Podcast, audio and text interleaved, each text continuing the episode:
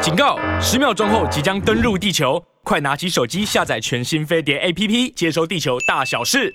欢迎来到飞碟午餐，我是尹乃菁，我是林少宇。好，在这个清明节的这个连续假期的最后一天呢，我们今天呢是做这个直播啊，用直播呢来陪伴大家，在这个清明节呃连续假期的最后一天，然后一直播呢就有大事啊，这个蔡英文呢，呃，总统在呃美国呢，他。要确定就是会会见麦卡锡，然后在这个消息呢，对不起，传出来之后呢，呃，中国大陆呢今天呢宣布，他要在台湾的台湾海峡的中北部来进行联合巡航巡查的专项行动。然后我们的这个网友呢，这个名词男曲就说要用海警对干了吗？哈，这个情势看起来呢是呃有点紧张哈。然后我们先来这个解释一下，什么叫做联合巡航巡查？呃，联合就只有六个字，有可以分三三个三个点来讲。第一个联合是指海空联合，嗯，意义就是说它这个巡查跟巡航的这个动用的动用的这个这个武力吧，嗯，是这个。包括空中对空中的交通以及对海上的交通，嗯，都会做，就在海上都会做巡查跟巡航的这个行为，嗯。那么巡航呢，是说它飞机在这个台湾中北部在绕飞，或是在它的船舰呢在台湾中北部海域台台海中北部海域这边航行，看看有没有什么呃走私的人啊，违法进入的人啊，或是这个对台湾的海峡或者对台湾有潜在危险的啊，他就他就他就开始在这个禁止他进入。然后呢，下一步就是巡查，就是他会上船去登登船去检查。嗯，那、嗯、飞机他不可能把它在海上叫下来，那飞机它理论上它应该在出发的时候就会检查。嗯，然后如果说这个这它比较难执法，是说它那很多航空公司就不会就不会去飞这个飞这个航班。我我我为了为我为了这个飞这个航班就违反你的法律，那我就就划不来。那为什么说他可以做这件事情呢？因为中国大陆是把台湾当成是他自己的。领土的一部分，所以它这个台湾海峡、台湾这个台湾岛以及台湾海峡周边海域十二里海隐海都是它的领海以及领土。他站在法律的立场，他认为他应该有，他绝对有这个能力去做这些措施。所以说，这个呃所谓的巡航巡查，他的意思，他就是一个执法，他就是一个他就是一个执法行为哈。然后就等于是把台湾呢，这就是当做就是。台湾海峡，就台湾海峡也是它的内海啊，啊对，没错，对不对？整个范围呢，都是它可，都是它可这个呃可执法的范围哈。那现在的一个呃问题就在于说，哎，你刚刚说这个，你飞机你没有办法把它拦下来啊？没有。白俄罗斯做过这种事啊？对对对，他是派了一个人先上去坐飞机，然后再把那个，他就逼那个飞机对降落啊，逼那边要为了要逮他的这个政敌啊！哇塞，这是这实在是这实在是这实在太猛了啊，这太狠了，而且这个是很这是有很大的风险性。对，因为劫机就是一个万国。对你，如果你不让他，如果他不降落呢？然后 就是说，就问题就就很大了哈。呃，然后呢，现在的这个呃，有现在就会有几个问题啊。第一个就是说，嗯，大陆是由呃海警来负责这次的呃巡航巡巡航巡查吗？我们不知道，不知道，或是对，它可以由海军来做，也可以由它可以可以海它可以海军结合海警啊，都可以，还有空中嘛，对，都可以，还可以有空中，它可以对，它可以这样做。现在不知道，因为它没有它没有这个它没有它没有公布。第二个呢？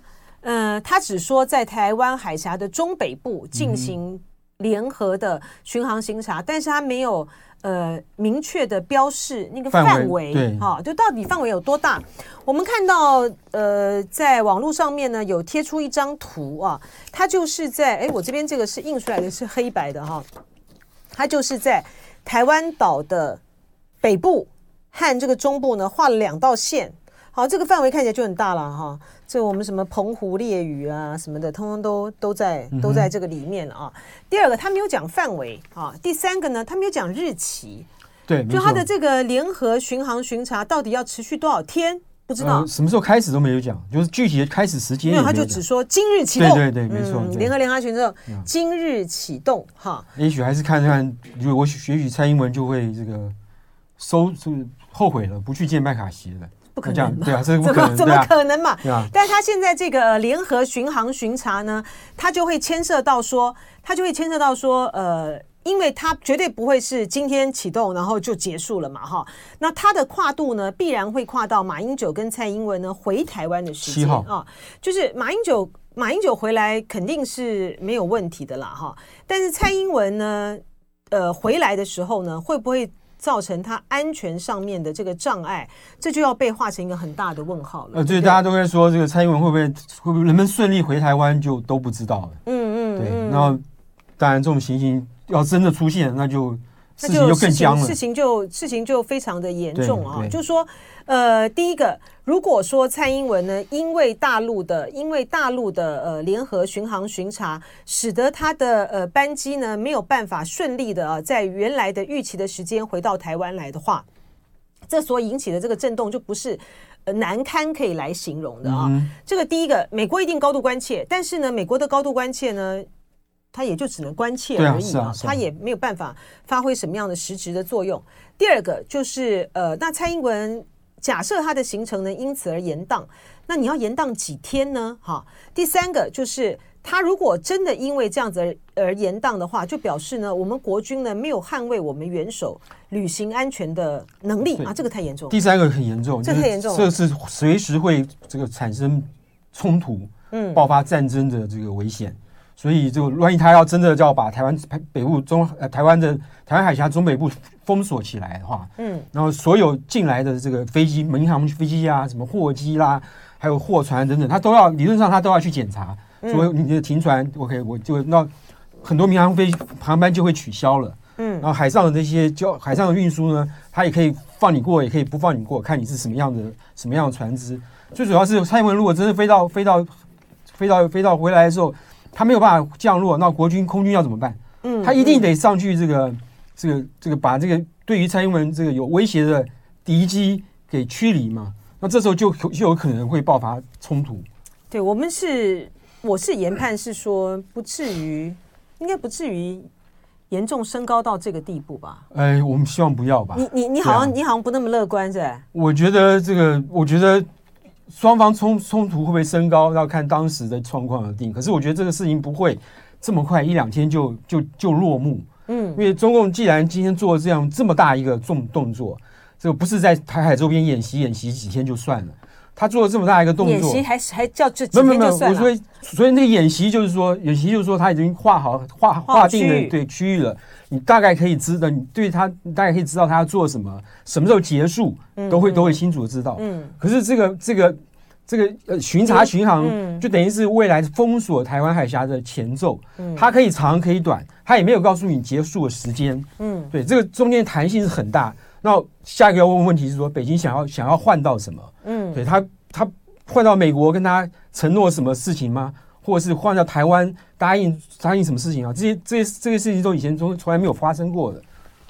就你说他的招数，对对对，就是说利用这样的一个一个行动去跟美国或去跟美跟台湾交换什么样的条件？没有啊，就是说上一次的呃裴洛西来台之后的中共的这个围台军演，他换到的就是麦卡锡没有来台湾啊，哈，就说对麦卡锡不来台湾了嘛，哈，因为麦卡锡不来台湾，所以就变成是说在美国和这个蔡英文会面，然后呢，结果哎，你也没想到，就是说他他跟他在美国会面了，他希望能够降低。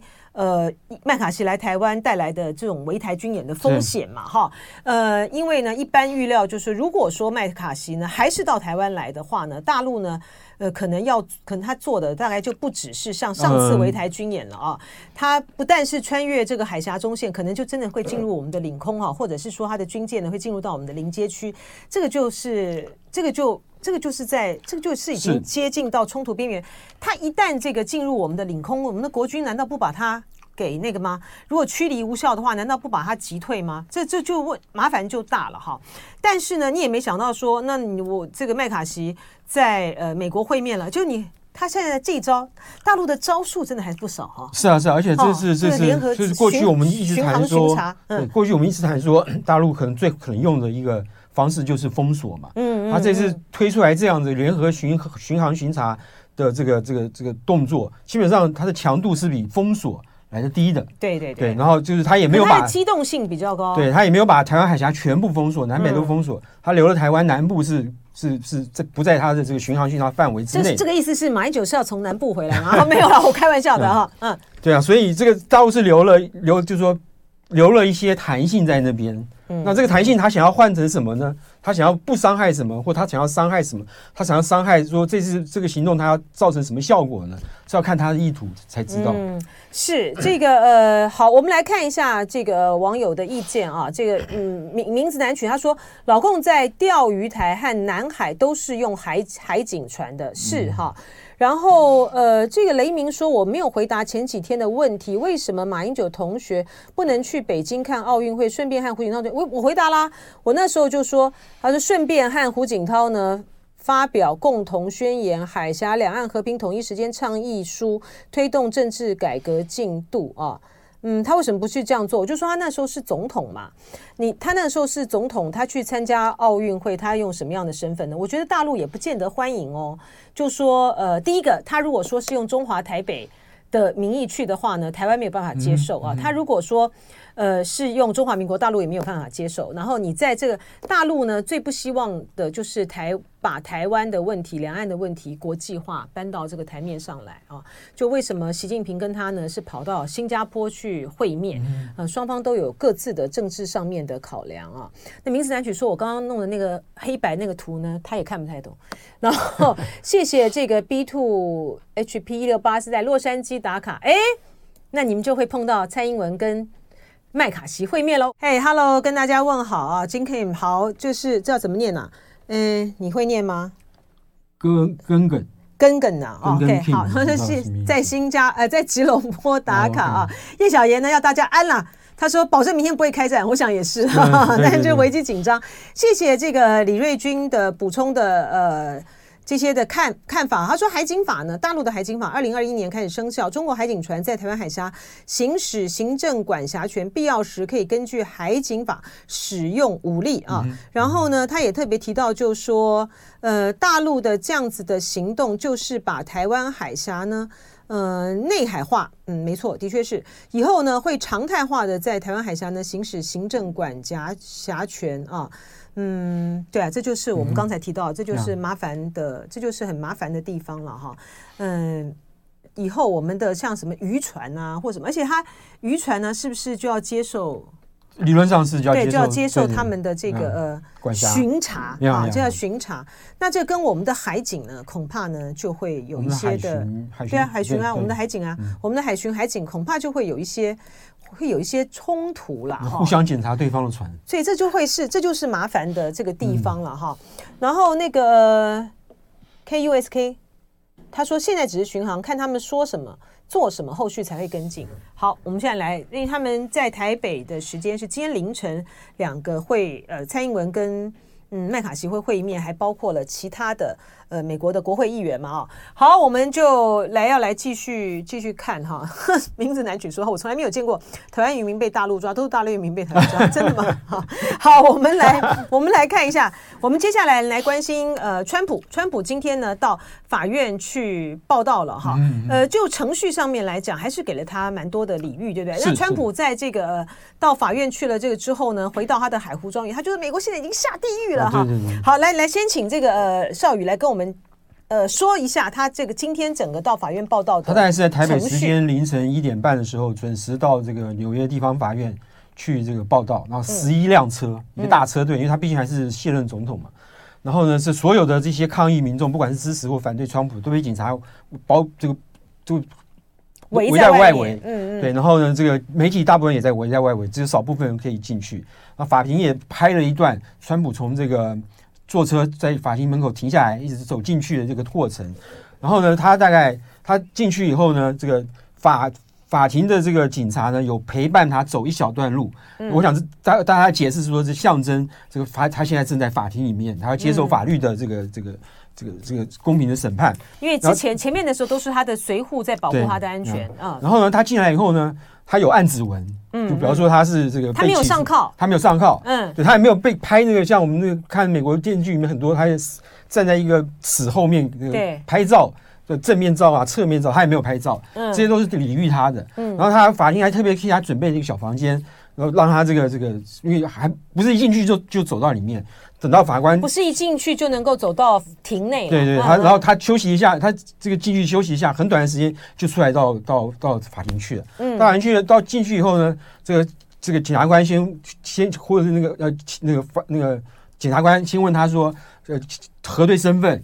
你姓名啦，什么年龄啦，你住在哪里啊？等等，核对以后呢，那个当然是过场了。核对以后呢，检察官检察官就这个这个宣布这个要起诉川普，然后罪证是什么什么什么，带有三三十六项罪证，然后都是同一个案子，就是他在这个二零一六年的时候，为了要让这个他跟他曾经有有一段亲密关系的，嗯，这个这个婚外情，婚外情，我觉得这就是这个就是有个买性买卖的关系了。然后呢，这个那个 Stony Daniel 那个 AV AV 女优。然后呢，她后来花了十三万美元去这个封口，去封口，因为她选选选举总统。然后呢，这个这个事情呢，后来这个被发现是有伪造文有伪造文书的问题，有这个登这个记登载不实的问题，总共三十六项罪名。可是这些三十六项罪名呢，都是这个一级的罪，所以一级是最低的，就最轻微的。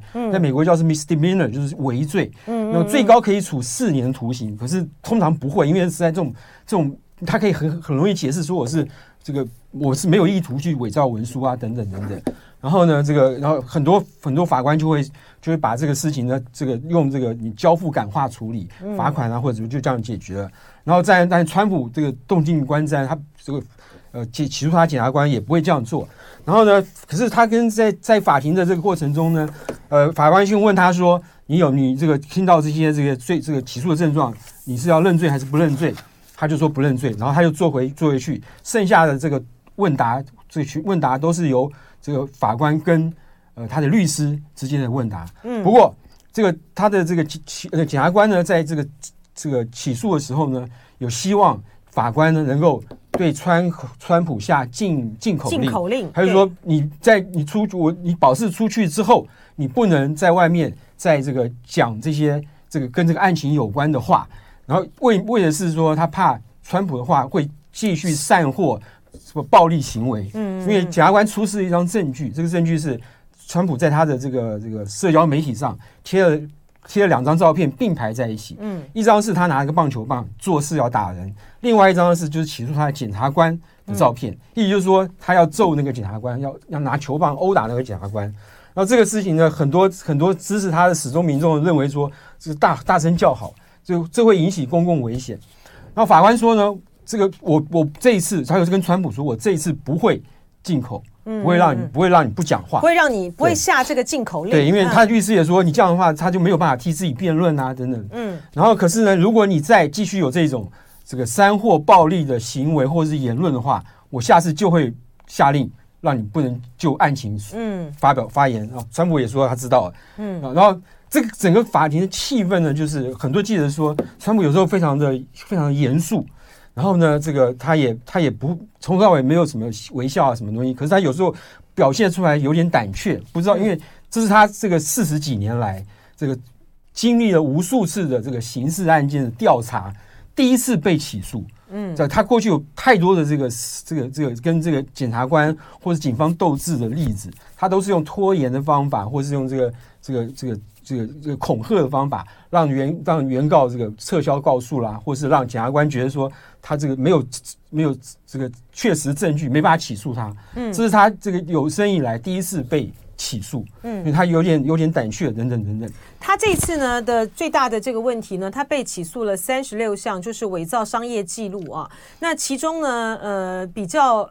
被呃感觉就被觉得说是关键的因素在于是他的律师付的这个十三万的封口费，这川普应该就是太小气了哈，就从他的这个竞选经费里面去、哦、对对对去支出，所以他这才会牵涉到呃伪造这商业记录的问题。而且他支出的支出的理由是这个法律费用，嗯，嗯嗯，而不是他他不会说我是封口费，嗯，他就用法律费用的名义去去从他的这个竞选经费中去支出，嗯。然后川普呢，他在呃结束了在纽约的法庭应讯和交保之后，他就回到了他的海湖庄园。然后他回到他的海湖庄园之后呢，他发表了二十五分钟的谈话。他只发表了二十五分钟的谈话呢，出乎大家的意料之外。他觉得以川普的个个性呢，呃，他应该会讲的更多一点哈，讲得更多更长啊。然后他他在这个海湖庄园的地方呢，就是当然就是痛骂痛骂这个民主党啊，然后痛骂呃痛骂这个呃检察官。他说呢。而且呢，他就是诉诸跟他的罪行都无关的，他就是诉诸一个呃很民粹的哈，就是你们这些呢爱美国的人呢要来群起保护我的这样子的一个气氛。他说，我唯一犯过的罪就是无谓的保护我们的国家不受那些试图摧毁他人的伤害。哈，美国正在下地狱啊！他就说这个。即使不是我的忠实粉丝，这种情况都不应该发生啊！就是巴拉巴拉巴拉巴拉巴拉巴拉巴拉讲了一大一大堆就对了啦哈。然后他就说，罪犯呢就是那个地地方检察官啊，他非法呢泄露了大量的陪审团的讯息，然后他要求呃所有的人呢都要抱持的希望啊，他永远都不会呃失去这个希望。然后川普呢，他其实一被起诉的消息，呃会被起诉的消息呢，这个曝光之后呢，他的。那个募款呢，就啪，是没错，大增哎。不过这是这个川普川普阵营方面，其实在这个过程中他又有误判，嗯，因为他本来说这个在上上个礼拜二他会被会被这个叫出庭被逮捕，嗯，那个是他这个推测，他其实没有什么确确实的证据，他想要先声夺人，说让大家知道这件事情，呃，用这个众的这个他支持者的力量去保护他，嗯，后来呢，这个检察官没有在那天去去。要他要他出庭应讯，他们觉得这个事情大概就过了。嗯、他所有的幕僚都觉得说，哎，这个事情好像这个这个这个唬住了那检察官，他不敢不不愿意去这个这个这个去要大陪审团去去这个看这这个检视这个案子。没想到他大陪审团已经开过已经开过会，决定要起诉他了。嗯，所以他在知道说今天要去开庭的时候，他其实是有点担心的。对，那个他的前律师就是把这些呃事情呢，哎呦，对不起，我。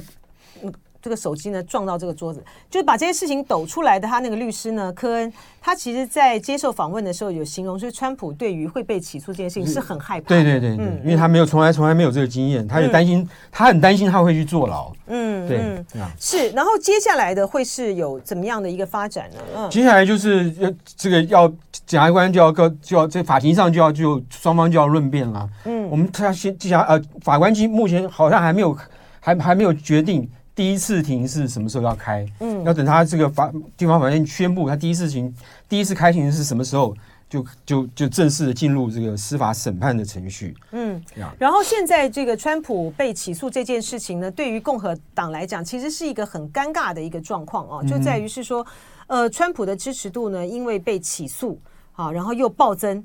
好，原来原本呢跟他呢不相上下，甚至于偶尔呢还民调会超过他的那个佛罗里达州的州长德桑提斯，在这件事情之后呢，他民调又落后了。对，而且很多这个川普的始终支持者呢，嗯，就会指就指责德德桑提斯说，川普已经这个这个已经大家都已经知道他要被起诉了，两天了四十八小时你都没有发言，嗯，然后德桑提斯不愿意去淌这个浑水。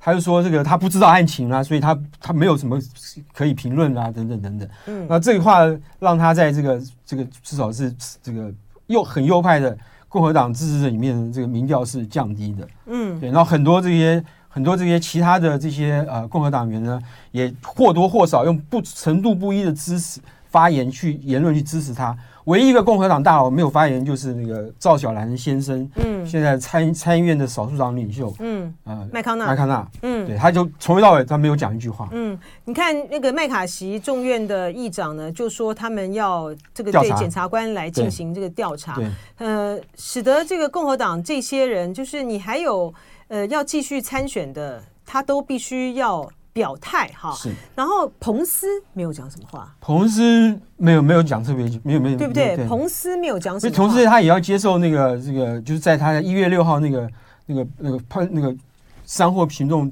暴暴动那个案子里面，他还要去接受司法部的调查。嗯嗯嗯，就是如果说这个川普呢，是因为了是为了这个法院，是为了国会的这个暴动事件而接受呃而被起诉的话。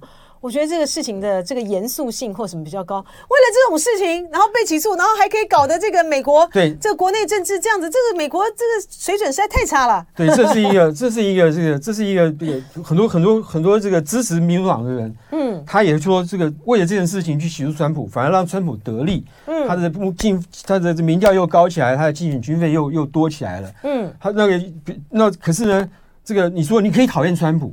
你可以说他这个这个行为是不道德的，等等等等。可是司法审判是司法审判，司法审判不审判道德道德问题等等，没错，对。那你这样的话，这不是得不偿失吗？嗯，对吧？所以这这是一个很麻烦的一个事情哈。然后到现在这个呃，到现在为止，其实川普他的参选是确定的哈，而且看起来呢，就像是的确。就像是叶小闫说的哈，我要是川普这件事情慢慢玩玩几个月都不需要自己花钱搞宣传的，对，真的哈，的确是如此啊，而且反正也没也没这个限制说你这个候选人被起诉了之后呢，你就不能够参选，都没有嘛啊，而且这个审判呢，真的要结束，不知道搞到什么时候，他只要一当选，他的相关的调查就必须要暂停嘛。当选对对对，他只要一当选，因为现任的总统不受这些的形式上面的呃诉讼，所以他就要这个暂暂停。我觉得就民主党来讲，恐怕也很也很头痛吧。他也不能够说呃不要这个检察官去进行这个调查，不是如此。对，有一个问题，有一个问题说，这个案子尤其是划不划算是川普这些这些不道德的事情，在他选举总统之前，大家都知道的，这不是不是新闻了。那这个经过两次选举下来，他的支持度，他民始终民众始终就是民众不在乎啊，就至少有一半以上，对对，至少一半。那你再再再就这个案子去纠缠他，他不会，他就会影响到他的初选，不会影响到他总统大选的票。嗯嗯，对，总统大选票，民主党还要从别的地方继续去挖。是，所以这个就是现在的呃，这就是现在的当下的美国民主政治啊，被一些呃像这种爱。这种爱川普的这种爱国啦，哈，然后这种很民粹式的口号，然后就很轻易的呢，让他的支持者就跟随，根本不在乎他实际上是犯的这种是一种很这种很低下的哈，是非常非常非常非常非常非常这个就是一个很厚颜无耻的一个人哈，然后自己还能够这个呃见振振振有词啊，他这这脸皮真的够厚，对啊对啊，然后那个女的，呃。这个 Stormy Stormy Daniels Daniel 他呢？风暴丹尼斯，对他也是，他也够猛了啊！嗯，他因为显然之后呢，他一定要去出庭啊，来去讲述一些的这个、呃、讲述一些讲述一些他所了解的这个过程嘛。然后已经在这个呃社交社群媒体上有川普的这个支持者开始去攻击他哈，然后对他发出了一些这个威胁。他讲什么你知道吗？我已经看过他的裸体了。他穿着衣服，我也不会觉得更可怕。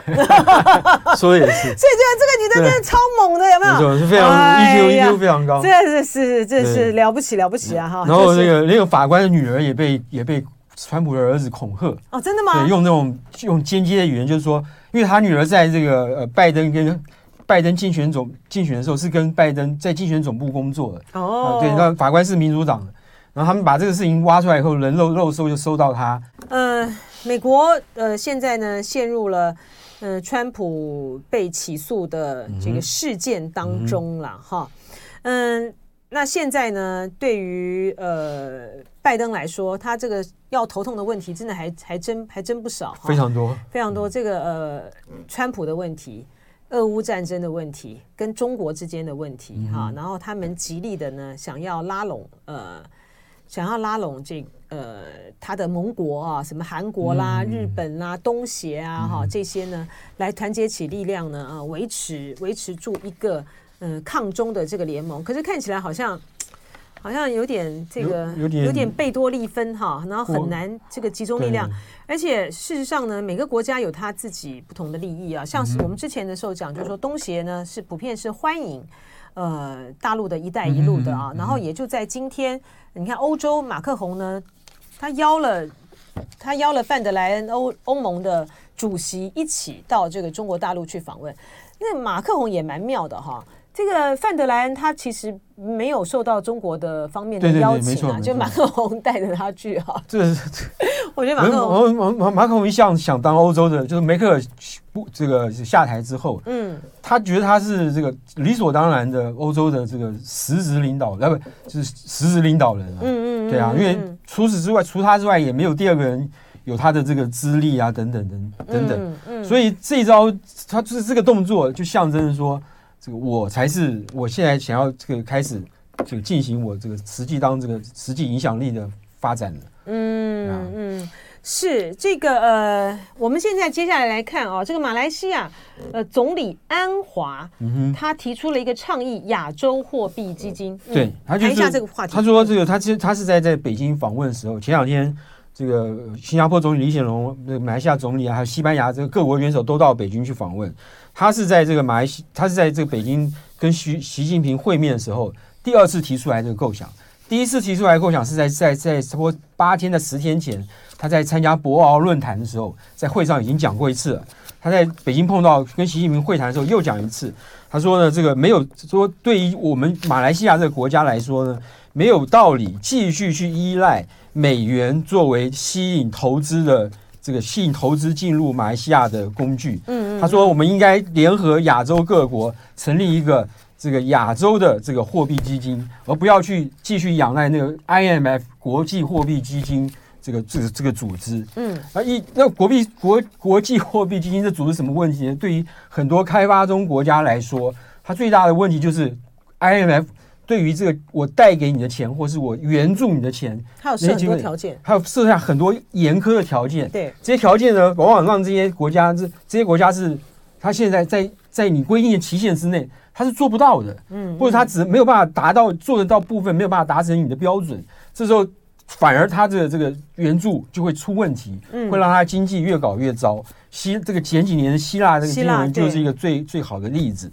对，然后在那个呃一九九七年亚洲金融风暴的时候，像韩国这些国家，嗯、他们也都是呃要接，他们都是接受了国际货币基金的援助嘛，哈，但他的条件就非常的严苛，是，好，就是对于这些国家来讲，要从这样子的这个援助之中呢，呃，能够快速的哈，呃，充实他自己回过来，呃，回神过来的话呢，其实他要他要付出的这个代价其实是很大的哈，但是呢，呃。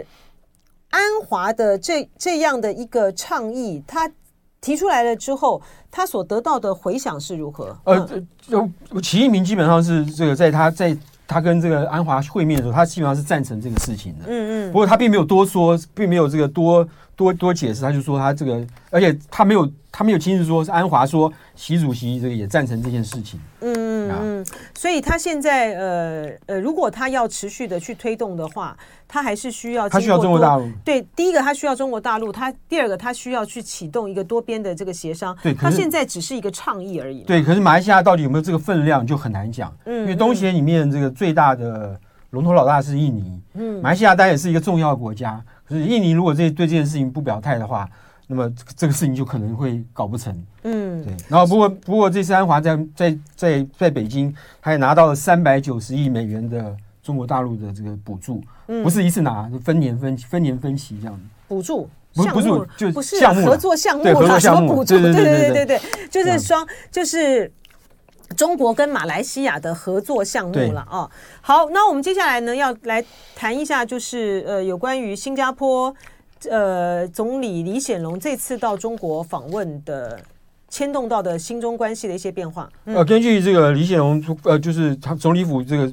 这个公开的说法，他们他们认为这次中国呃李显龙去中国大陆访问呢，成果相当相当良好。第一个是他跟中国大陆的自由贸易呢又提升了，自由贸易又提升了提升一级啊。嗯。然后呢，这个这个提升到说这次呢，中国大陆首次采用负面清单的模式，然后做出这个服务服务业跟投资开放的承诺。他不用正面表列，用负面表列，这是一个这是一个很大的一个。提升，然后呢，他他把这个从二零一五年建交以来，中定义中心这个中国大陆跟新加坡关系叫做与这个与时俱俱进的全方位合作伙伴关系呢，升格到一个全方位、高质量的前瞻性伙伴关系。嗯，也就是说，他们两国的关系呢，会在未来五，就是现在就要做未来五年、未来十年的这个一相当有价值的这个这些这些规划。嗯，对，就是中国跟新加坡之间的关系，就是合作的这个升级是深化来讲。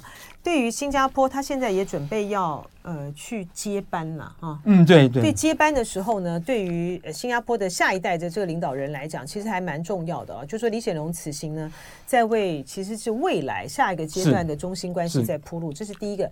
第二个呢，李显龙呢也是在呃中国在呃接待哈和接待这个外国这个元首里面呢，它是非常难得的一个特例啊，也。就是说，两国之间呢，他们有一个默契，就是在新的领导人上来之前和之后的时候，都会安排双方的这领导人来会晤，然后了解彼此，嗯、呃，让彼此之间呢建立关系。这个是从李光耀时代的时候就就地下就开始的啊。嗯、而且呢，在早期的时候呢，呃，大陆的新上来的这个官员呢，他们在呃出访的时候，也常常会选择。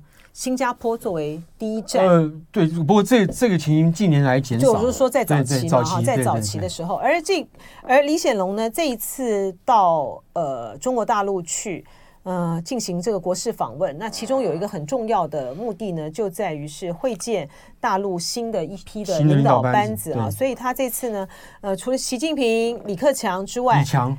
呃，李强，对不起，对不起，我还是没李克强。李强哈、哦，这个总理之外，他还见了呃人大呃委员长、人大委员长啊赵乐际，以及政协主席王沪宁啊，一次见了四个呃中国的党和国家领导人。这个在其他的这个呃元首。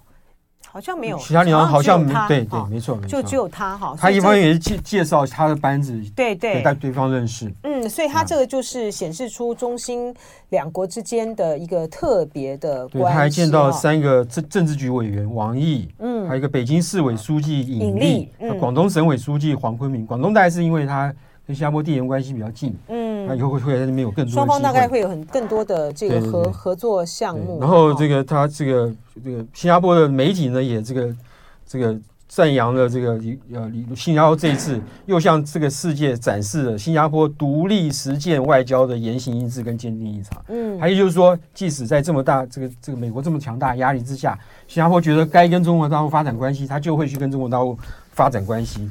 这个是这个。独立外交的独立自主性是依然存在的。是，然后那个李显龙在之前的时候呢，对于中美之间的冲突呢，也表达了忧虑啊。他就觉得中美这两国这个关系如果搞不好的话呢，其他的国家呢也都会受到很大的冲击和影响嘛啊。我们再回头来谈一下有关于这个中美关系的现在现在处在这个状态啊。大陆呢非常有分量的一位学者，北京大学的。呃，教授呢，王奇思，他最近呢，他在呃新加坡的南洋理工大学的演讲里面呢，他很明白的这个表示，就是说，对于中美关系，北京已经不不抱，北京已经不抱期望。对，这话讲的讲的呃蛮重的。嗯，他说这个中呃中国大陆跟美国现在都在都面临着同样的问题，就是这个内政，这个这个他的外交政策都被内政的问题给给呃。牵扯。牵牵扯，嗯，美国呢，因为现在因为共和跟民主两党都对中国大陆抱持这个这个同仇敌忾的态度，嗯，让拜登根本没有办法去这个，就算他有心想要跟中国大陆恢复，就把关系搞好一点，嗯，他都没有没有那个空间可以使用。那对于中国大陆来说呢，香港啊、新疆啦、啊，还有这个西藏啊，还有台湾，都是他的内政问题。可是呢，偏偏呢，美国呢就会对这几个地方，尤其是台湾。这个这个让去踩中国大陆的红线，让中国大陆也不得不反应。嗯，那今天的这个他这个什么联合海空海空联合巡航巡查，就是一个最好的例子。嗯嗯嗯，他说，呃，中美关系呢不必然因为国力一升一降而恶化，其实症结就是刚才林少宇讲的，他就说是内政问题，而且现在对于大陆来说。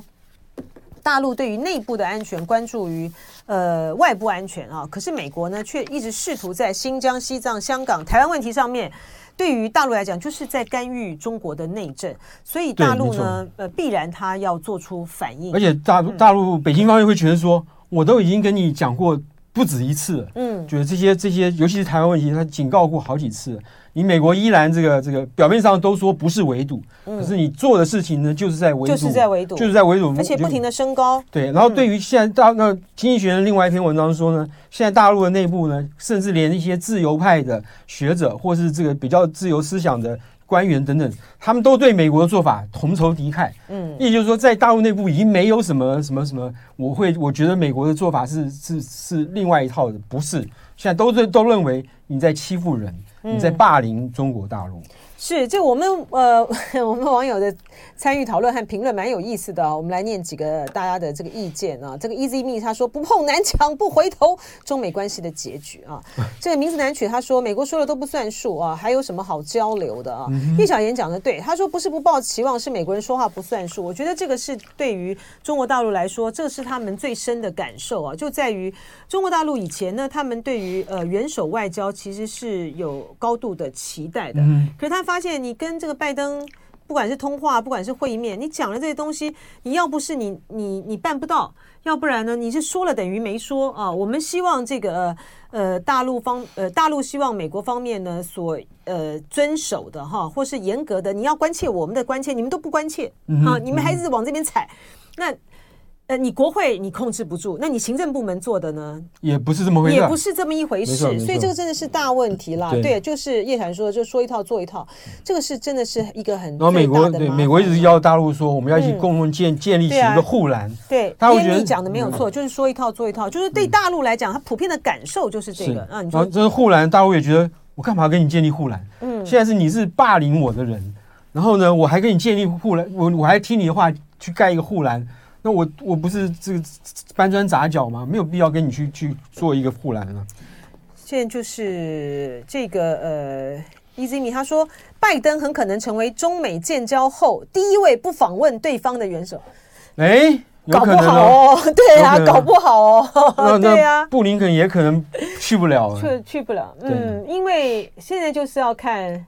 看看啦，看看这个，看看蔡英文这次 到底怎么样？哦，对，我们这蔡英文，我们这个对到底到底怎么样？哎，我们最后只剩下一点点时间，但是我觉得你这个呃还蛮重要的。什么？世界要马上出现缺米的危机啊？呃，二零二零五零年就是这个长期的、长期的这个。这叫做马上吗？很很快啊，因为你不现在不去那个，他说全世界是因为气候变迁。呃，最主要是气候变迁，加上吃米的人口这个。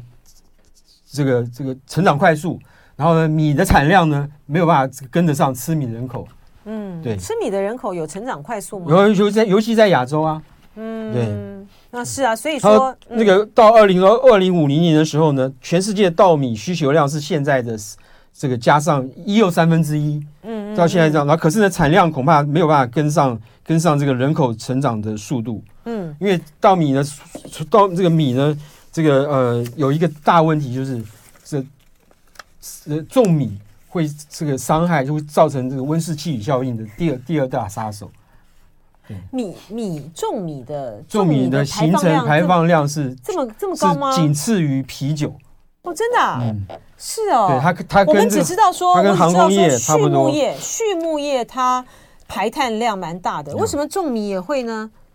哦，他就竟竟然是这样子哦！哎，这个叶小妍说那时候他已经老了，但问题是我们要为下一代着想，所以，所以他有没有什么样的方法可以来改进？没有，没有。对，他说这个这个，他基本他说这个米有小问题，就是米对健康其实是不好的。